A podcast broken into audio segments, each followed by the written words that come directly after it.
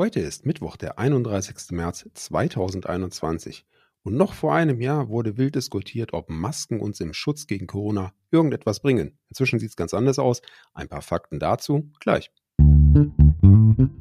Was geschah heute, vor einem Jahr, vor 10, 50 oder 100 Jahren? Was geschah vor Jahr und Tag?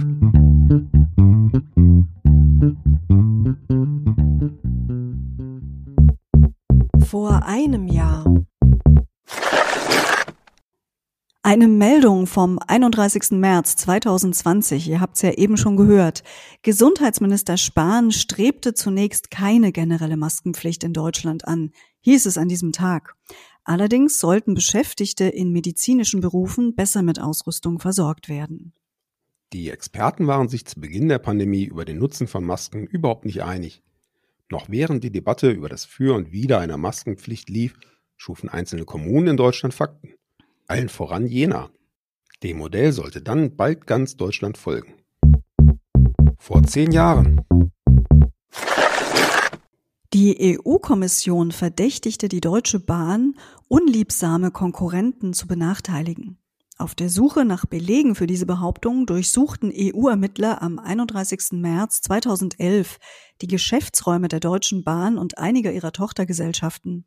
Dabei ging es um die Frage, ob die Konzerntochter Deutsche Bahn Energie der eigenen Frachtsparte günstiger Strom verkauft habe als den Konkurrenten. Deutsche Bahn Energie ist de facto der einzige Lieferant von Strom für den Zugantrieb in Deutschland, sodass dies einen Missbrauch der marktbeherrschenden Stellung bedeutet hätte. Die Deutsche Bahn und die EU-Kommission verständigten sich 2015 bei der Energiebepreisung auf einen Vergleich. Vor 25 Jahren Heute vor 25 Jahren starb Jeffrey Lee Pierce, 1958 in Kalifornien geboren. Er war Sänger, Songwriter, Gitarrist und Gründungsmitglied der Band The Gun Club. Das zweite Album der Band mit dem Titel Miami hatte Debbie Harry produziert. Insbesondere das Album Mother Juno aus dem Jahr 86 gilt als eines der besten Alben der Band. Pierce starb am 31. März 1996 an einer Gehirnblutung. Vor 50 Jahren. Am 31. März 1971 wurde als erstes Umweltschutzgesetz der damaligen sozialliberalen Koalition das Gesetz gegen Fluglärm rechtswirksam. Vor 75 Jahren.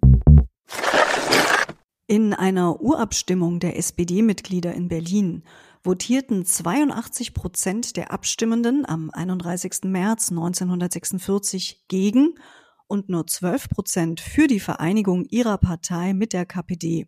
Eine Zusammenarbeit wurde von einer Mehrheit aber befürwortet. In Ostberlin und in der SBZ war die Urabstimmung untersagt worden. Vor 100 Jahren am 31. März 1921 ist die Schauspielerin Peggy Ray in Los Angeles geboren. Bekannt wurde Peggy Ray durch kleine, aber markante Rollen in Serien wie Die Waltons oder Drei Engel für Charlie. In Die Waltons spielte sie zum Beispiel die Rolle der energischen Rose Burton. Peggy Ray starb 2011.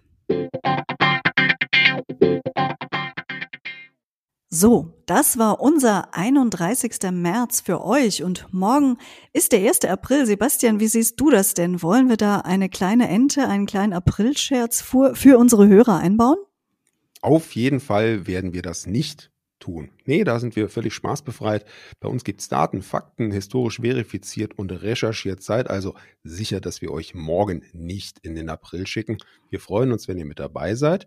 Bis dahin, tschüss, sagen Anna und Sebastian.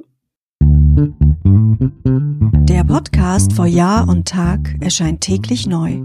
Produktion tonbildschau.de Dr. Anna Kugli und Sebastian Seibel GBR.